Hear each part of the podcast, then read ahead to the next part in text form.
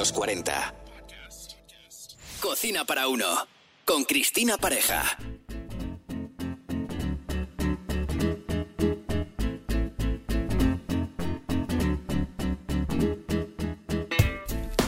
Bienvenidos a este nuevo episodio titulado Cómo preparar caldos básicos. Un placer acompañarte.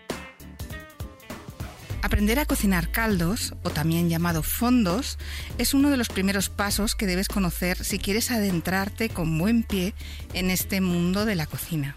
Y como te conté en el episodio anterior, en este voy a contar cómo preparar algunos de ellos y dejarlos listos para crear platos estupendos como una sencilla sopa, consomé, risotto o para un arroz seco o un pescado pochado o unas verduras tibias con mejillones y su salsa. El fondo blanco de ave, el fondo oscuro de ternera, el fondo blanco de pescado o fumet, y el de verduras serán los protagonistas en este episodio. Es conveniente que los fondos estén preparados con ingredientes de calidad y además deben tener tres características para reconocer que están bien hechos. Uno, no deben estar sazonados ya que los fondos son neutros y servirán para otras preparaciones.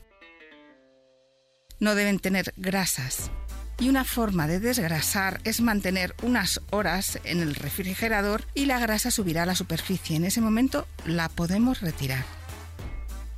Y una tercera característica es la textura y el aroma que debe ser adecuado. Si el fondo es de pichón, el fondo debe saber a ese animal.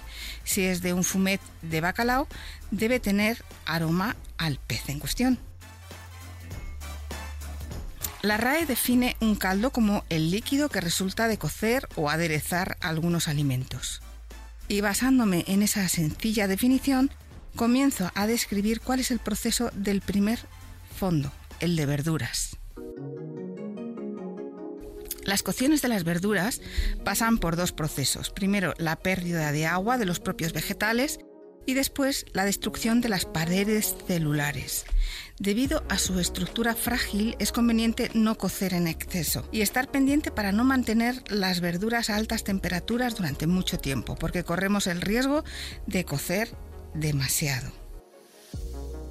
Los caldos de verduras son muy aromáticos y el uso es muy variado para enriquecer una salsa, un guiso, una sopa, etc. Pero ¿cuánto tiempo se necesita para cocinarlo? ¿Qué cantidad de verduras y cuáles son las más adecuadas? Pues es muy sencillo. Nos basamos en la cocción que necesitamos realizar. Para ello debemos picar la verdura en trozos pequeños, ya que la cocción es rápida. Solo necesitamos media hora para que las verduras hagan su trabajo. ¿Cuántas? Y los ingredientes para un litro de caldo serían 200 gramos de cebolla, o una cebolla entera, 100 gramos de apio y 100 gramos de zanahoria. Debe llevar el doble de peso de las verduras, ni mucho más ni mucho menos. Hay que tener en cuenta que no se debe tapar y se debe cocinar a fuego suave para que el resultado del caldo sea claro y cristalino. Y lo dicho, un paréntesis antes de seguir, para explicar lo que es una mirepoix. Y no es más que una guarnición de verduras y de hierbas aromáticas que se incorpora a las preparaciones de caldos y guisos, tanto para carnes, pescados, verduras, con el único objetivo de aportar sabor. Además, el tamaño del corte tiene relación con el caldo o fondo a realizar. A mayor tiempo, mayor tamaño de las verduras y a menor tiempo el tamaño, como en el caso del caldo de verduras, es más pequeño. La Mirepoix fue creada por el cocinero del duque de Levis, Mirepoix, embajador de Luis XV. También es importante reconocer el bouquet garni, incorporado en muchos caldos, y es un manojo de hierbas, generalmente de laurel, tomillo y perejil, envueltos en la parte verde del puerro, atado con una cuerda de cocina como un atadillo para mantener las hierbas sujetas durante la cocción. Y ahora vamos con el fumet, o caldo de pescado. De cualquier fondo hecho con productos de calidad se cocina una buena salsa. Por eso debemos utilizar siempre productos frescos y más cuando hablamos de pescado, que tiende a descomponerse rápidamente. Para cocinar un fumet utilizamos las espinas, la cabeza del pescado, retirando las vísceras, que deterioran rápidamente el caldo.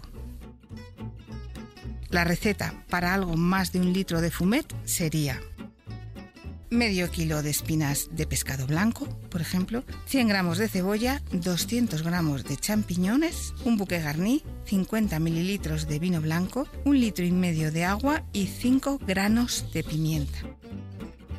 Y el proceso, sudar las verduras con un poquito de aceite, añadir las espinas habiendo estado unos minutos antes en agua con hielo para desangrarlas.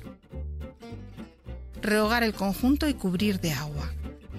No hay que llenar el agua hasta el borde de la olla, sino simplemente cubrir las espinas con las verduras.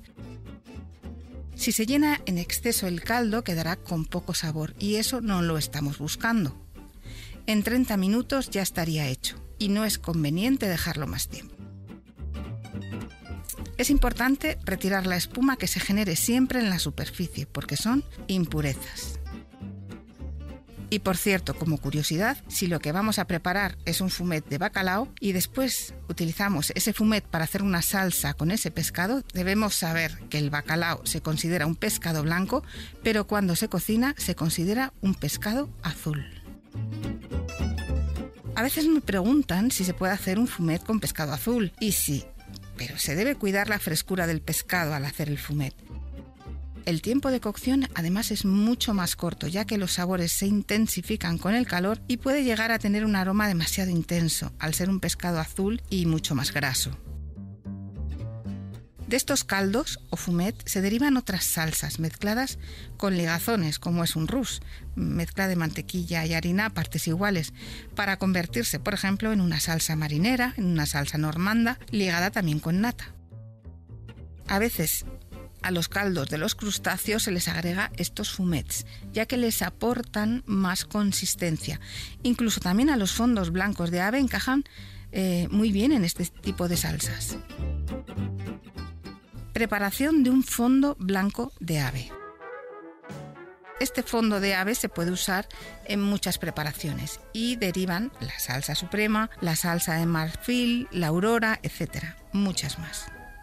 Y vamos con la receta. Ingredientes.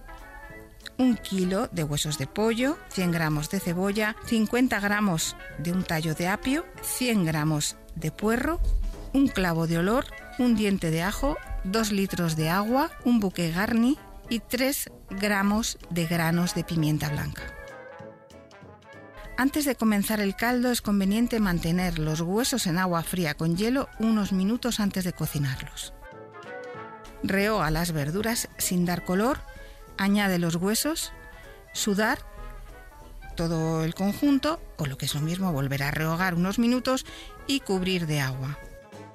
Retiramos la espuma que se forma en la superficie y mantener a fuego suave durante no menos de 3 horas. Colar y enfriar. Como en todos los fondos, este caldo debe cocer a fuego muy suave. Y ahora vamos con el último, fondo oscuro de ternera. En este caso, el caldo debe llevar un conjunto de huesos, piel, tendones de animal para conseguir extraer ese colágeno y toda la sustancia para convertir ese fondo en un caldo con mucho sabor y lleno de colágeno.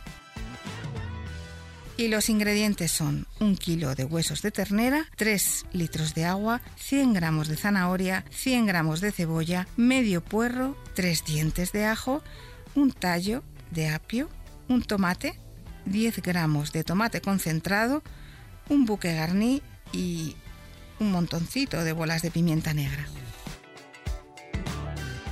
Primero debemos tostar los huesos.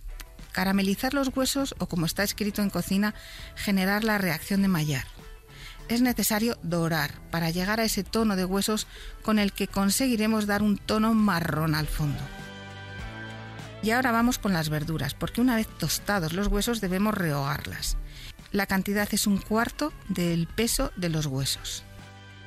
En base a ese peso de huesos debemos añadir unas verduras troceadas en trozos gruesos, ya que la cocción será muy larga.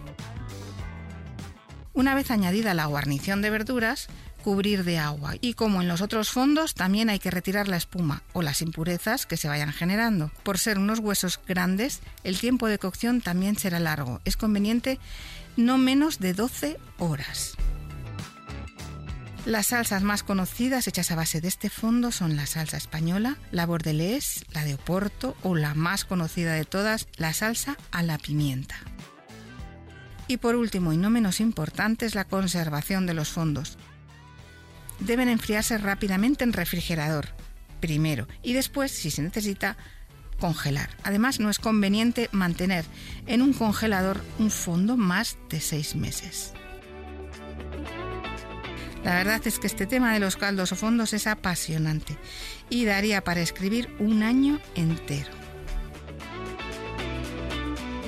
Y hasta aquí el episodio de hoy. Muchas gracias por acompañarme en este paseo y me podéis encontrar en las redes como Comemos a las 3. Nos vemos en la próxima entrega de Cocina para Uno.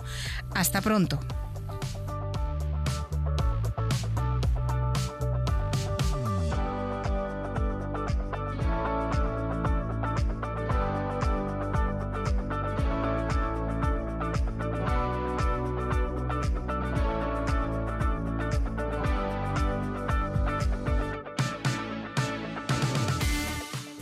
Cocina para uno.